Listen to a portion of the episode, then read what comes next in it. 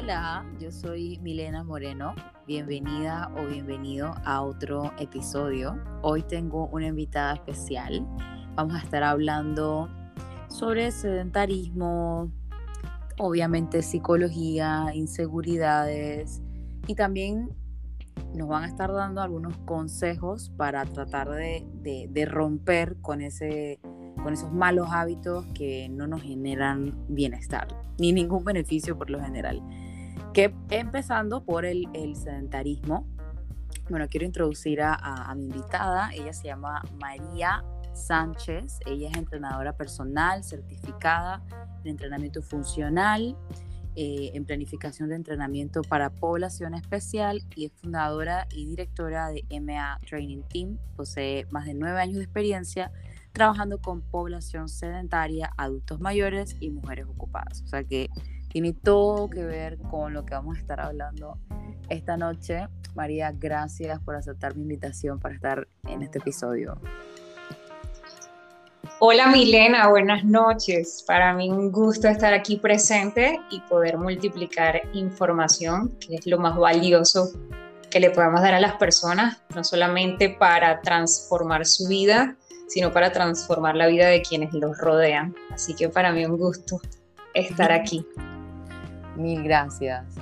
Em, bueno, voy, a, voy a empezar con este con este cuco que es el, sedentarismo, que bueno, ahorita me, me, diste este dato de que es la causa número 4 a nivel mundial de mayores muertes. Es, eso, eso es lo que estábamos hablando antes de, de empezar esta, este episodio.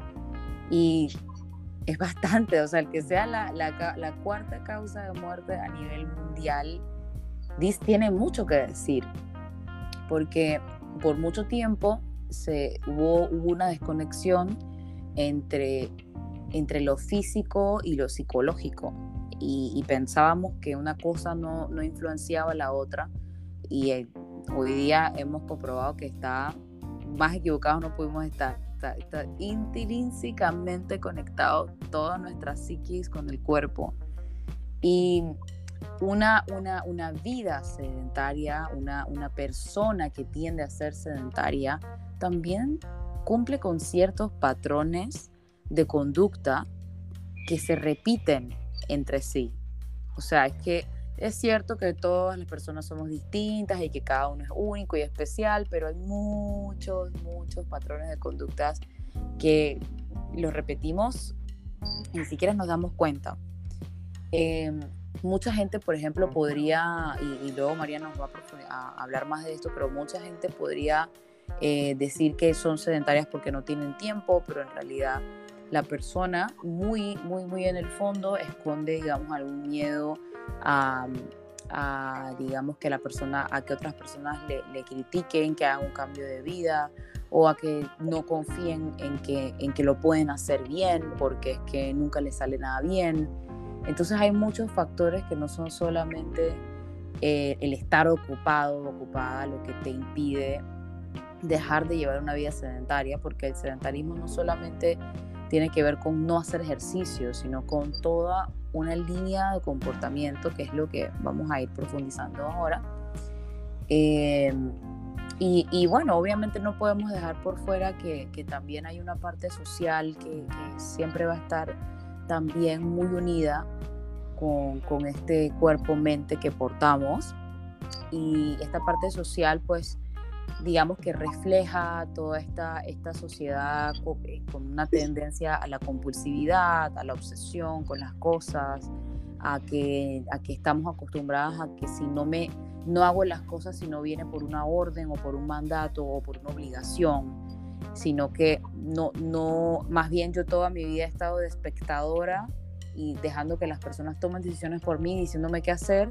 Entonces, eso también me hace propensa a llevar una vida sedentaria, porque si no viene, si no hay una obligación mayor, por ejemplo, es que tengo artrosis o es que tengo, no sé, cierta deficiencia muscular, así que tengo que empezar a hacer terapia, voy a empezar a hacer terapia física. Hay muchas personas que esperan llegar hasta este punto de, digamos, de deficiencias musculares eh, y también de como de, movimiento que se pudieron evitar no necesariamente yendo al gimnasio, sino haciendo estiramientos. Por ejemplo, en casa, antes de dormir. Bueno, eso, eso es solamente un ejemplo. Entonces, María, por favor, cuéntanos qué, qué, qué, fundamenta el sedentarismo en, nuestra, en, en, nuestro cuerpo y en nuestra mente. ¿Por qué, en, en tu experiencia, digamos, tú, eh, qué has notado que son como las causas más, o más notorias que hacen que una persona tienda a ser sedentaria? Bueno, primero que nada, entendamos el sedentarismo, lo que es, porque también está relacionado con lo que tú dices, de que las personas creen que es no ir al gimnasio o no hacer ejercicio. Mucho más que eso. El sedentarismo es un estado de quietud. Es el estado en donde una persona está más quieto, menos activo y sus músculos no son utilizados, no son activados, lo que lo empuja a que tenga una degradación, por ejemplo, de masa muscular. ¿Y a qué nos lleva a perder masa muscular? A acumular más grasa. ¿Que ¿A qué nos lleva a acumular más grasa en nuestro cuerpo? A un estado de obesidad. Y se entiende la obesidad como una enfermedad, no como una condición, no como algo que me tocó. La obesidad es una enfermedad, la cual puede ser tratada y la cual puede tener muchas causas ya no nada más se relaciona con la parte de trastornos alimenticios, sino que va muchísimo más allá y muchas veces está relacionado con las emociones. El sedentarismo viene de, de los últimos años evolucionando cuando hablamos de que es el cuarto, el cuarto factor de muertes a nivel mundial, es un estado de alarma porque las personas dicen, pero ya va, ¿dónde está el cáncer? O sea, le llega cerca. Sí, pero es que el sedentarismo como tal causa múltiples enfermedades. Enfermedades del corazón, diabetes tipo 2, la degradación de masa muscular a niveles altísimos como la sarcopenia, que nos lleva a ser prácticamente inútiles en la vejez. Cada vez somos más propensos a ser inútiles a temprana edad, lo que nos saca del mercado laboral, lo que nos lleva a complicar nuestra economía, lo que reduce la planificación de la economía en casa, si observamos actualmente, las personas tienen jornadas laborales muy largas, en donde pasan horas, largas horas, ya no son las 8 o 6 horas de antes, ya son hasta 10 horas sentados frente a un computador. Lamentablemente la tecnología sí nos ha traído muchos beneficios, pero también nos ha llevado a un estado de quietud. El Netflix, eh, los juegos de video nos han llevado a estar más quietos, ya casi no socializamos afuera, no salimos al parque, no tenemos, por ejemplo, en la adolescencia acostumbrábamos a jugar algún deporte porque nos invitaban en, en el colegio, ya eso se ha perdido. Los niños actualmente están sentados frente a un televisor largas horas del día, es decir, que esa población viene estando con un estado de quietud peor a la, a la que, por ejemplo, es contemporánea con nosotros de 30 a 35 para arriba. Y todo esto está relacionado también a lo que es la parte de la inmediatez. Las personas se han acostumbrado, la sociedad nos ha empujado a, querer todo rápido, a querer todo ya. Ya no vamos por la comida, ya tenemos el delivery y nos los trae a la puerta de la casa. Total. Ya no vamos al parque, al zoológico, para las ciudades donde hay zoológico, ya no salimos ni siquiera a los parques de atracciones. No, ya nuestro día libre es Netflix ya nuestro día libre es la cena con las chicas y el vino, ya no es pasar. Cuando vamos de turismo, rara vez incluimos caminatas largas, caminatas de 5 a 10 kilómetros, explorar las ciudades caminando. Y aunque no lo creas, todo esto nos va empujando hacia un estado de quietud que se transforma en ese sedentarismo y que más allá de ese sedentarismo se transforma en un aumento del gasto público.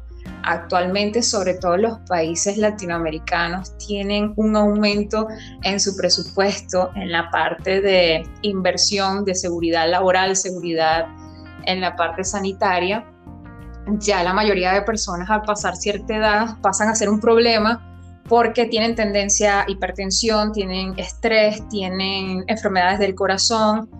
Esto ha llevado a que colapsen los servicios públicos, lo que es la parte de sanidad, y se pierde entonces la oportunidad de invertir en educación, de invertir en infraestructura, en invertir en mejorar las vías de alguna ciudad, invertir en tantas cosas positivas, en parques recreativos e incluso invertir en promover la actividad física y recreativa. Te hablaba antes de conectarnos de que, fíjate un dato muy importante, pero a la vez preocupante. En Centroamérica hay un alto nivel de sedentarismo en la actualidad y lamentablemente la población que más está entre sedentaria y obesa es la población adolescente. Lo que nos lleva a analizar el futuro. ¿Qué se viene en el futuro? Si ya tenemos colapso en los presupuestos que van hacia la salud, si ya tenemos un colapso en lo que es la inversión en otros aspectos, porque todo se va en la seguridad laboral, que entonces, ¿a qué se proyecta, por ejemplo, Panamá, que es donde estamos nosotros?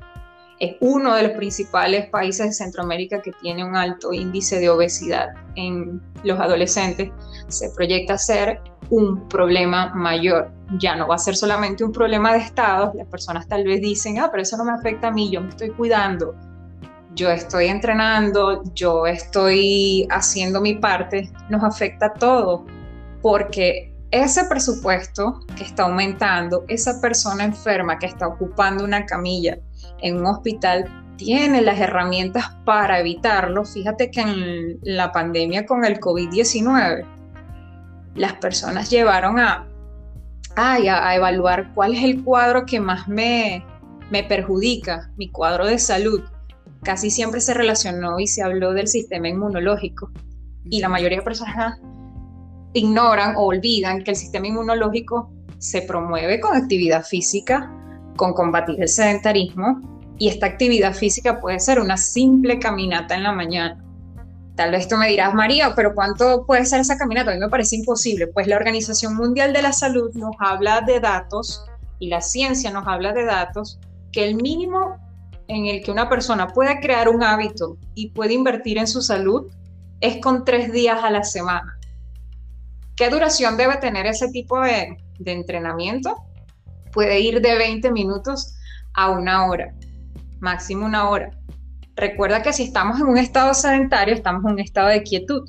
No podemos someter de un día para otro nuestro cuerpo a grandes estímulos físicos. no podemos cometer el error de irnos al gimnasio y levantar pesas y entrenar dos horas. No podemos pretender estar un día quietos viendo televisión y al siguiente día ir y saltar la cuerda y no pensar que nuestras articulaciones van a, van a pasar factura. No, cuando estamos en un, en estado sedentario, el primer paso es crear el hábito del ejercicio. Si estamos hablando de que sedentarismo es quietud, debemos empezar a movernos. Y la mayor recomendación, la mejor recomendación siempre es buscar lo que se te haga más fácil, lo que se te haga más seguro y lo que sea incluso más económico la actividad que cumple. Ay, disculpa, no, disculpa, es que, es que iba a comentar de que, que sí, incluso para mucha gente eso puede ser bailar o una clase de zumba en el parque, cosas así, ¿no? Sí, porque fíjate que el parámetro o las indicaciones que nos da la Organización Mundial de la Salud son tres días a la semana y de 20 minutos. Cada uno de esos días estaríamos hablando de un total de 60 minutos pero más allá de eso, estamos hablando de que tú antes de eso no invertías nada, vienes de un estado de quietud, por ende, ese estímulo, sea bailar, sea caminar, sea incluso invitan a aumentar el NIT, que es el NIT, es la actividad física no programada. ¿Qué, que ¿A qué llaman eso? A que vayas al trabajo caminando en vez de ir en bus, a que saques a pasear el perro dos veces al día en vez de no sacarlo nunca o poner a la empleada, si tienes empleada, a sacarlo y tú no vas, a que vayas a buscar a tu hijo caminando. Fíjate que son acciones de la vida cotidiana, pero que exigen que te muevas. Eso, ese pequeño cambio ya transforma tu estado sedentario, ya te invita a salir, no solamente de ese estado de quietud a nivel mental, por decirlo de alguna manera, sino de que tus músculos empiezan a activarse, empiezan a trabajar. Y eso se traduce en que comienza el gasto calórico, comienza el estímulo muscular, comienza el cuidado de lo que tenemos más valioso como seres humanos, que es la masa muscular, el que se encarga de que nuestro sistema esquelético esté en su punto, el que se encarga de nuestra buena postura, el que se encarga de evitar que después de que pasamos los 30, 35 años, sobre todo mujeres, que entramos en una automática degradación de masa muscular, eso evita a que vengan los problemas de varices, los excesos en dolores de espaldas, excesos en los dolores de pierna por circulación. Y entonces fíjate cómo un montón de problemas de la salud se empiezan a evitar con una acción diaria tan sencilla como pasear al perro. Créeme que eh, en, terapia me encuentro mucho con, con esos pequeños cambios que tú sabes que son pequeñísimos y, y, se los recomiendas a la persona y luego, y luego cuando regresan no pude hacerlo, no, es que no, no, esto es que esto, esto es lo otro. Pero sabes también, y es algo que, que, que pasa mucho y que hay que tenerlo en mente, es que si no, e, es, ese, estado de sedentarismo, eh, que no es solamente físico, sino también mental, habla de que para tú poder salir de ese sedentarismo, tienes que cambiar algo. Y a la gente por lo general le cuesta mucho el cambio y sobre todo si esos cambios tienen que ser internos e implican perder ciertas comodidades, eh, hacer a un lado la pereza, eh, hacer a un lado, por ejemplo, el, tantas salidas, por ejemplo, hay gente que sale mucho, que siempre está, ay, no, siempre estoy con mis amigas, siempre estoy con no sé qué, bueno, ¿qué tal si un día de eso eh, te vas a una clase de yoga en vez de ir a bailar, perdón, o te vas a bailar en vez de solamente como hacer todo sedentario, ¿no? Es como tú dices, pueden, pueden ser pequeñas cosas, pero como implica que la persona también tenga que cambiar de forma de pensar y de actuar, no es tan fácil, realmente no es tan fácil. Como que uno lo dice así de, ay, pero solo tienes que salir a pasear al perro dos veces al día, pero el, el acto, o sea, el, el, ejecutarlo puede tomarle semanas a una persona. Fíjate que eso tiene un punto de inicio. Cuando las personas son sedentarias, muchas veces lo saben. Muchas veces saben que, pero ahí es donde entra nuestra terapeuta estrella. ahí viene una labor en conjunto, porque muchas veces el entrenador se encarga de detectar que esta persona no quiere compromiso, no quiere disciplina, pero es que hay algo más. El sedentarismo está muy relacionado a las emociones, a incluso las heridas de la infancia, a incluso trastornos de personalidad, a inseguridades, a incluso miedo a falta de autoestima, está relacionado a, que no estoy, no creo en mí. Entonces, fíjate cómo es más una decisión personal que una estrategia, porque te estamos diciendo que puedes utilizar el baile, la caminata, saltar la cuerda, hacer un deporte, hacer pesas, pero todo inicia en buscar la ayuda de lo que está pasando en el inconsciente. La mayoría de las personas deben hacerse la pregunta, ¿por qué quiero hacer ejercicio? ¿O por qué quiero salir de este estado sedentario? Muchas de ellas se sienten mal, se sienten muy mal, no solamente a nivel físico, sino a nivel interno. Y afrontar esas emociones le permiten no solamente superar y aprender de esa emoción, sino que le permite dar el paso es eso lo que está frenando dar el paso, adquirir un compromiso. A las personas no les gusta el compromiso, no les gusta cumplir las reglas, las normas. Ahí acabas de tocar un punto muy, muy, muy interesante que podemos, podemos tocarlo así rápidamente. Que ese, ese, ese tema con el compromiso es algo que es un síntoma colectivo, porque ese, ese, esa falta de compromiso no solamente tiene que ver conmigo, sino con el otro ya eh. a la, gente le cuesta mucho comprometerse.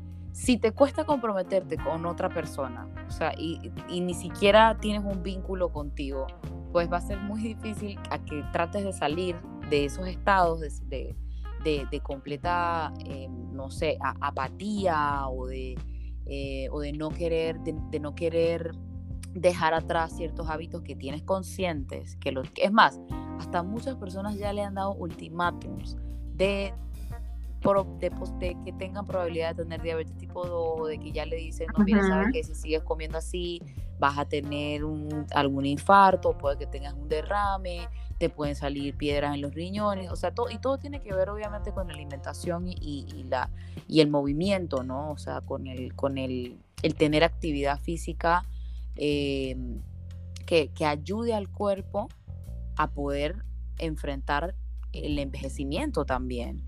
Entonces, esa, esa, esa, falta de compromiso también tú la ves eh, que hay como una crisis ahorita en, la, en las relaciones románticas, o sea, ahora nadie quiere tener una relación porque todo el mundo se está conociendo y tiene cosas que trabajar, cosa que no está mal, cada persona tiene todo el derecho de elegir cuándo quiere o no quiere estar en una relación, pero también hay, digamos que se ha convertido, como digo, en un síntoma eh, que, que, lleva, por ejemplo, también a la cultura esta del descarte, o sea, lo que no me funciona lo voto, eh, ay no, ya, peleé, ya peleamos cinco veces, tenemos que terminar, eh, o ay no, es que mira, ya hice ejercicio tres meses y la verdad es que mi barriga sigue igual, ya dejé eso, descarto.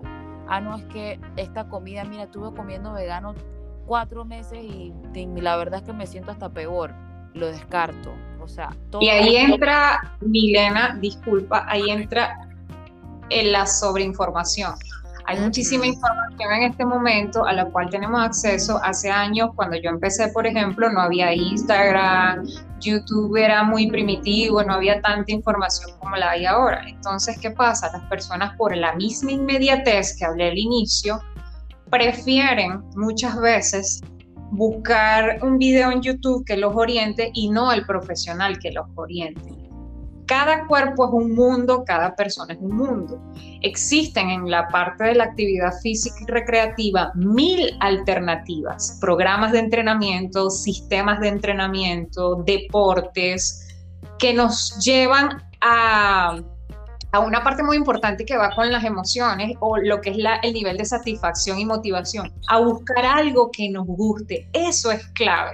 La gente no se toma la delicadeza de probar Oye, probé las pesas, no me gustó, pero voy a probar el baile, pero voy a probar la natación como un deporte para, para mí, voy a probar entonces, no, me invitaron a un equipo de fútbol femenino aquí en la cancha, voy a probar eso deporte conjunto. O sea, probar, necesitas explorar, probar, porque existen mil alternativas no por obra y gracia o porque se le ocurrió a alguien, no, es porque sabemos que cada persona es un mundo y cada persona necesita una personalización. Es importante la planificación de entrenamiento porque tal vez yo puedo tener ser mamá y yo puedo tener la disposición y las ganas de ir a hacer pesas una hora, pero soy mamá, estoy ocupada, trabajo, de paso tengo un emprendimiento y solamente cuento con 30 minutos al día y tal vez no pueda entrenar todos los días, solo cuatro días a la semana, pues te informo que existen programas y sistemas de entrenamiento para tus características, para tu perfil, para tu tiempo. Ah, yo soy más de lo social, hay gente que es más de conjunto, hay gente que es más de compartir con otras personas. Pues existen tanto programas de entrenamiento, existen sistemas de entrenamiento y están los deportes de conjunto, incluso está ahorita los deportes corporativos, donde las empresas están invirtiendo en esto porque eleva la productividad de la población, disminuye las ausencias laborales, ya sea porque ya no se enferman tanto, ya que hay actividad física, no hay sedentarismo. Además de eso, hay motivación en el personal, hay rendimiento en el personal. Fíjate cómo algo tan sencillo como es invertir en tu capital humano como es un torneo, por ejemplo, hay clientes que yo tengo de softball, juegan softball en torneos corporativos, son hombres, trabajan largas jornadas, 8 a 10 horas por día, pero tienen su torneo el fin de semana patrocinado por la empresa, les dan uniforme, hacen su actividad física, se mantienen, se relacionan. La productividad de esa empresa ha cambiado, la motivación de esos trabajadores ha cambiado y lo más importante, salieron de sedentarismo, ya no se enferman igual. Es decir, es una cadena de cosas. pero lo más importante, tú debes probar, debes buscar opciones porque hay para todo. Hay sistemas desde hasta 20 minutos de inversión, dos días a la semana, tres días a la semana, menos del 50% de la semana estamos hablando. Hay sistemas cortitos y hay sistemas de hora y media, de dos horas, y va de acuerdo a quién, de acuerdo a las características de cada persona, pero también de acuerdo al compromiso. Volvemos al punto inicial. Si tú quieres un objetivo ambicioso, tú no lo vas a conseguir postergando con excusas. Eh, María no puedo, María comer, no. O sea, de acuerdo a tu compromiso, de acuerdo a lo que tú vas a poner a nivel de esfuerzo para conseguirlo, va, hay alternativas. Las personas, ah, yo quiero lograr algo, pero solamente tengo tres días a la semana. Investiga. Hay opciones en el mercado de tres días a la semana, de cinco días a la semana, de siete días a la semana. Cuando se necesita orientación en la parte de alimentación, buscaste, hazte esta pregunta, buscaste la orientación de un profesional buscaste la orientación de alguien realmente capacitado, porque muchas veces fallamos, pero cuando nos vamos atrás y chequeamos, oye, ¿por qué fallaste en el entrenamiento? Ya lo he intentado todo, María. Lo he intentado todo y no bajo de peso. Lo he intentado todo y no logro cumplir con un plan de nutrición. Cuando tú le haces las preguntas a qué profesional fueron o qué sistema utilizaron que no le funcionó o para tú tener un, lo que es una información que te va a permitir no probar lo mismo, ver qué estrategia no fue para proponer otra. Y te das cuenta de que la estrategia fue YouTube, de que la receta fue la muchacha de Instagram que es vegana. Y eso es importante también. El sistema nervioso de cada persona reacciona de una manera u otra de acuerdo a la dieta. Y eso repercute en las emociones. Y esas emociones repercuten en si caigo, si salgo o no de ese sedentarismo. Fíjate como otra vez es una cadena de cosas.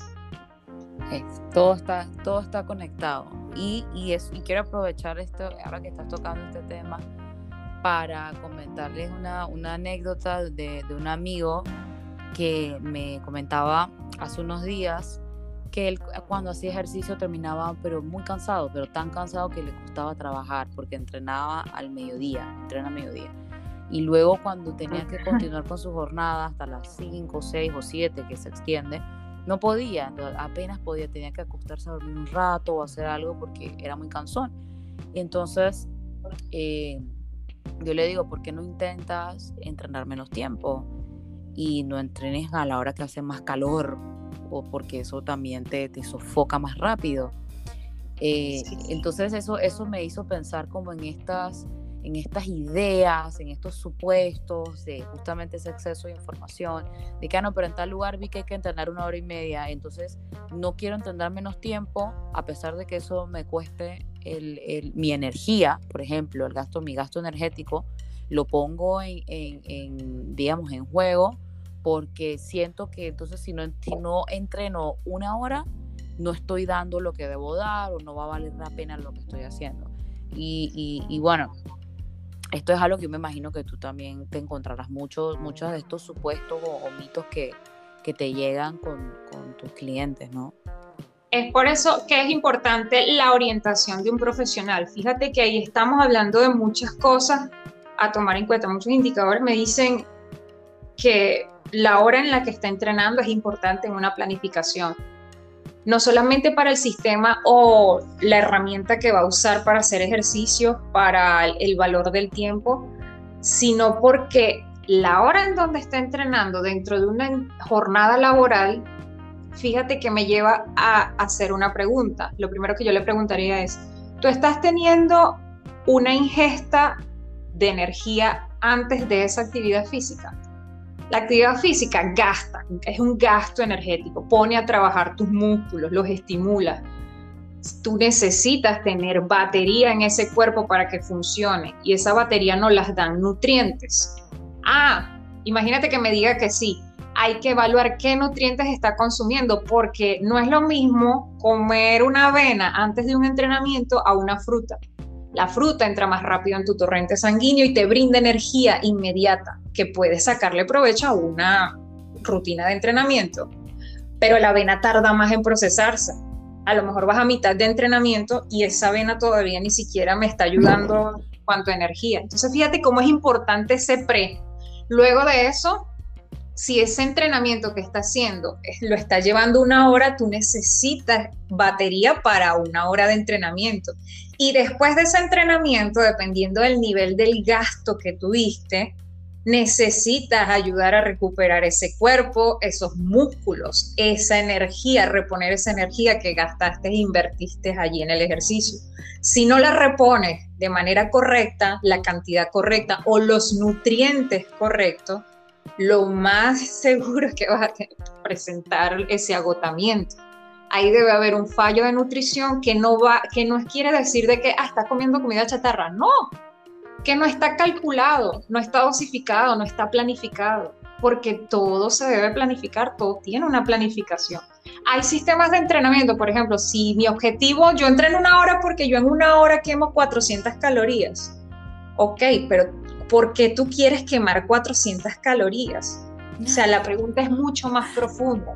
Ah, es porque es lo que te ayuda a ti. Bueno, pero hay sistemas de alta intensidad que en menor tiempo tú puedes quemar esas 400 calorías que tú quieres. Pero ahora te vuelvo a hacer la pregunta, vamos a evaluar, después de que tú quemes esas 400, ¿con qué estás ayudando a tu cuerpo a regenerar ese tejido muscular que usaste en ese entrenamiento?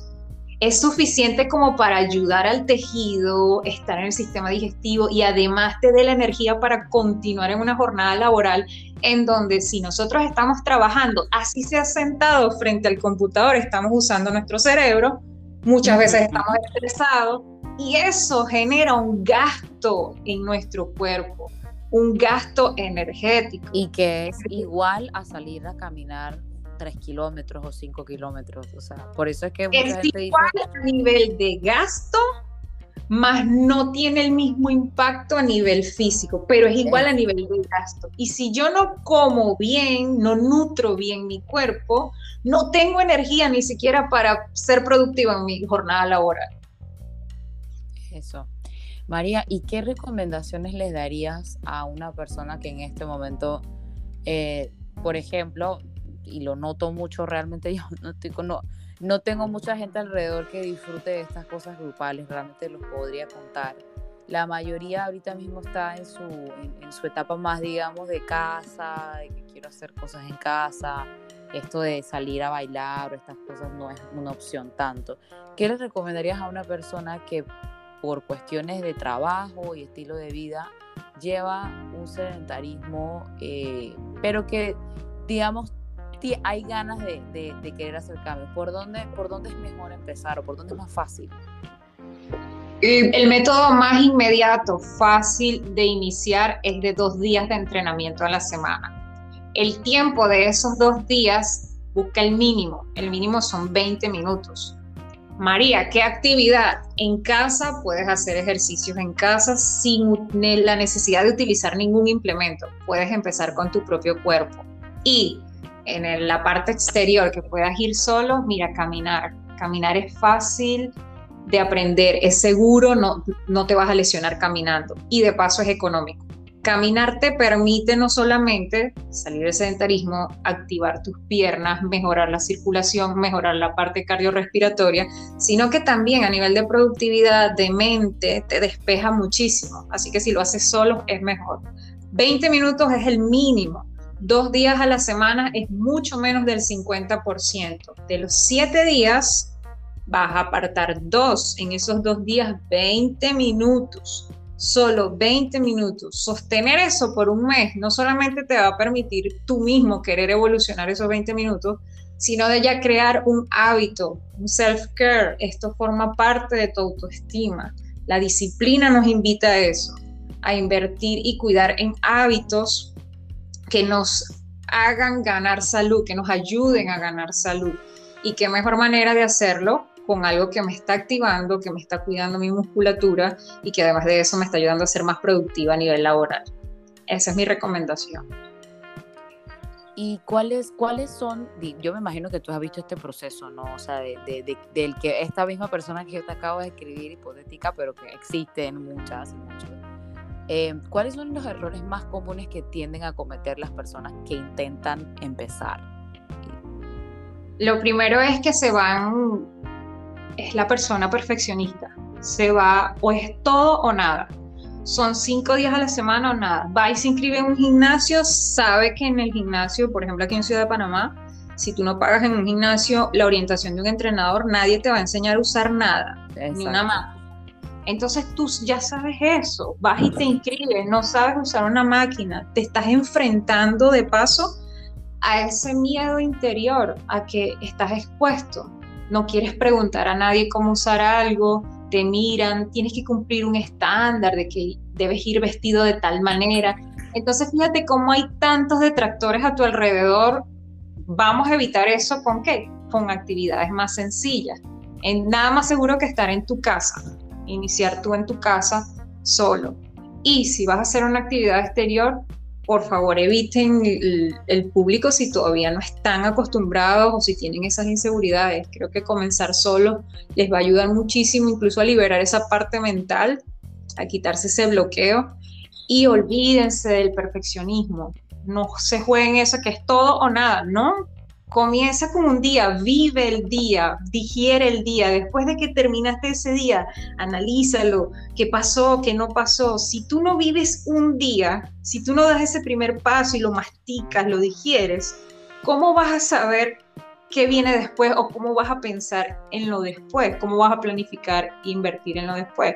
Creo que dar ese primer paso con lo más sencillo que tengas incluso si no tienes dinero, perfecto, no inviertas dinero, comienza con esa actividad que es súper sencilla, pasear bicicleta incluso funciona también. lo más sencillo, eso es lo más, lo más recomendable, lo que, a lo que tengas acceso. Tengo acceso a la bicicleta, comienza con la bicicleta. Mira a tu alrededor. Debes tener una alternativa cerca. Casi todas lo tenemos. Siempre, siempre hay una, siempre hay una solución. Es, lo que yo pienso y en lo que me enfoco.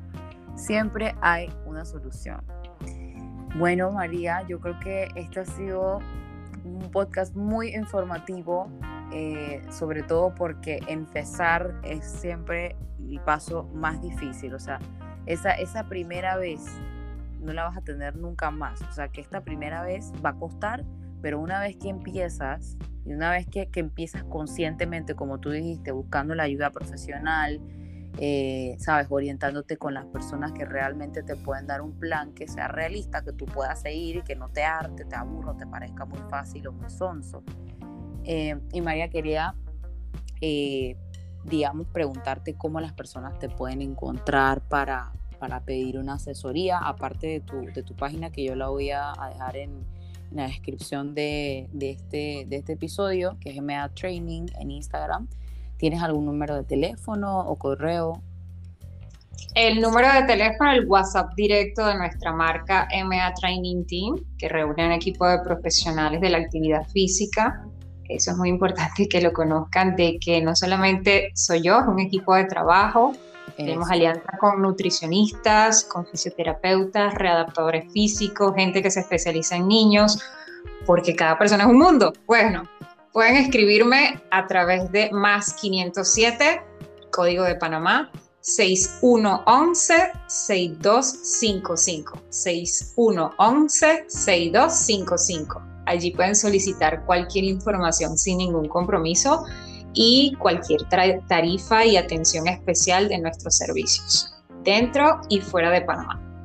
Y esto es súper importante porque no es, no es tampoco como el, el, ir, ir con los ojos cerrados porque, o sea, justamente eh, se especializan en trabajar con población que viene de ese sedentarismo. O sea, que eso, como que no, no es que vas a llegar a una sesión de dos horas de cardio con bicicleta y no sé qué, que eso desmotiva a cualquier persona, ¿no? O sea, que está, está genial buscar ayuda que vaya realmente acorde a tu realidad, o sea, porque obviamente, no sé, una, un, como tú dijiste el ejemplo, un, atleta, alguien que hace maratones, por ejemplo, tiene otro tipo de enfoque, busca otro, sabes, como otras otros planes, tiene que comer de otra forma. Exactamente. lo, personalizado es muy, muy importante.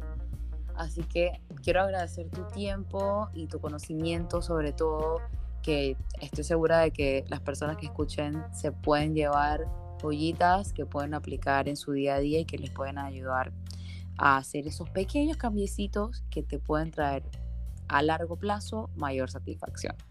Totalmente. Así que de nuevo, gracias. Espero que tengan una linda jornada. Hasta y bueno, nos vemos en el próximo episodio. Gracias.